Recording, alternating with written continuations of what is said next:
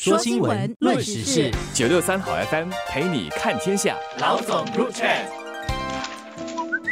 各位听众，大家好，我是新民日报的朱志伟。大家好，我是联合早报的郭丽娟。通讯及新闻部兼内政部第二部长杨立明两天前在一项活动提出了“数码优先”，但不是唯一的概念。他认为必要的服务仍应该提供非数码的选择。他指出。一味的追求数码化会使许多人无法融入社会，应该采取更友好、更持久的做法。那简单的来说，就是我们要加强社会的数码包容性、兼容，并持续的教育对数码化进程排斥或者恐惧的人，让大家一起前进。看到这则新闻时，我的第一个反应其实是挺庆幸杨立明部长站出来为我们的年长群体发声，提醒社会各界和所有的机构，就包括政府机构在内，在追求数码策略的同时，要记得数码化是一个循序渐进的活动，不可能一步到位。要懂得更包容不同需求的团体，那我想部长的一席话和提醒，对于不少处于弱势、对数码科技感到恐慌的年长者来说，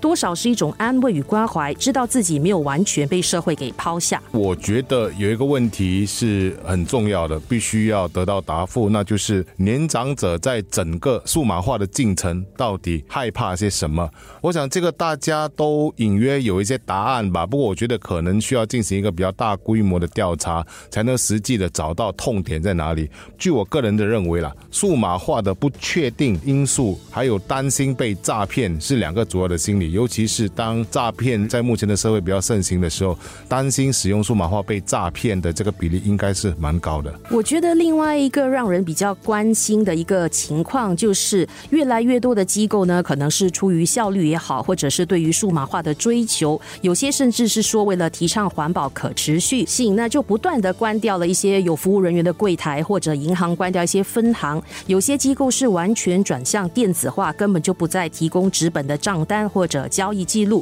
我觉得这些私人机构基本上好像都忘记了，或者根本不在乎。有一大群人还没有办法搭上数码服务的快车。最夸张的例子，我觉得是在医院了。人已经到医院看诊了，之后想要付钱，却不能用现金来付，只能用电子支付。那如果你想要现金支付的话，就要跑一趟。新邮政分行或者到 Seven Eleven 的便利店去，这个做法对我来说有点本末倒置。我想社会上一些比较负面的例子，也在在的说说明说数码化不能够一步到位。怎么说呢？就是最近也有一个小贩只收现款，并没有接收数码转账支付这件事情哦，结果就遭到了一些批评。我其实比较欣慰的是看到有很多人士都站出来，针对这样的批评做出了批评，就认为说。其实我们社会上真的有这样的一批人，整个数码化里面，他们可能发现不是很便利，或者说心理上觉得不是太安全哦，因为如果做小贩的话。他可能会认为说，哎，到底有没有收到钱这件事对他是蛮重要的，所以这些我觉得都需要加以克服。在科技上，如果能够发展到这些都能够解决的，我才认为说数码化才是一个比较好的进行。就是在联合早报为例子的话，我们的交流站就经常收到一些读者的来函，总是感叹自己没有数码能力，或者因为种种的新的科科技的浮现而陷入无助之中，希望有关当局和机构能够。更有同理心，不要忽视他们的实际需求。那真的希望这些机构能够多重视、多听听这样的真实反馈。我想强调一个社会的一个缓冲空间哦，就是我们目前肯定会有一批人是处于这个缓冲空间。一个社会哦，它总有一个部分的人群其实是比较难以接受一些新科技的发展。然后这批人来说，我们觉得最重要的就是政府也好，或者说相关当局也好，在推广一个数码化运动的时候，千万要让他们觉得说不要有压迫感，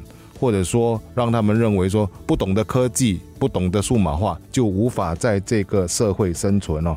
我认为我们的社会更需要的是一个缓冲的这个空间，让他们能够安心的、好好的在这个空间里面学习，怎么样的更好的让自己的生活数码化。而我们在跟着这些朋友的时候，其实不用太过超级，也应该用一些比较。缓和啊，用教育式的方法来教导他们，让他们一步一步的适应这个步伐，然后以及达到说所有人都能够数码化。可是，当然有些人的步伐比较慢，可是都可以携手共进。如果是看数据的话，过去两年来，年长者的数码通识能力是明显的大大提升了。即使是七十岁的年长者当中，都有超过六成的人认同数码技术可以让生活更便捷。不过，同样让人家关注的是，不到半数的年长者愿意尝试新的数码技能。我想，他们当中有些人基本上是自我放弃了，不肯学习；但肯定还有一部分人是心有余而力不足的。对数码工具的操作信心不足，也担心坠入了网络陷阱。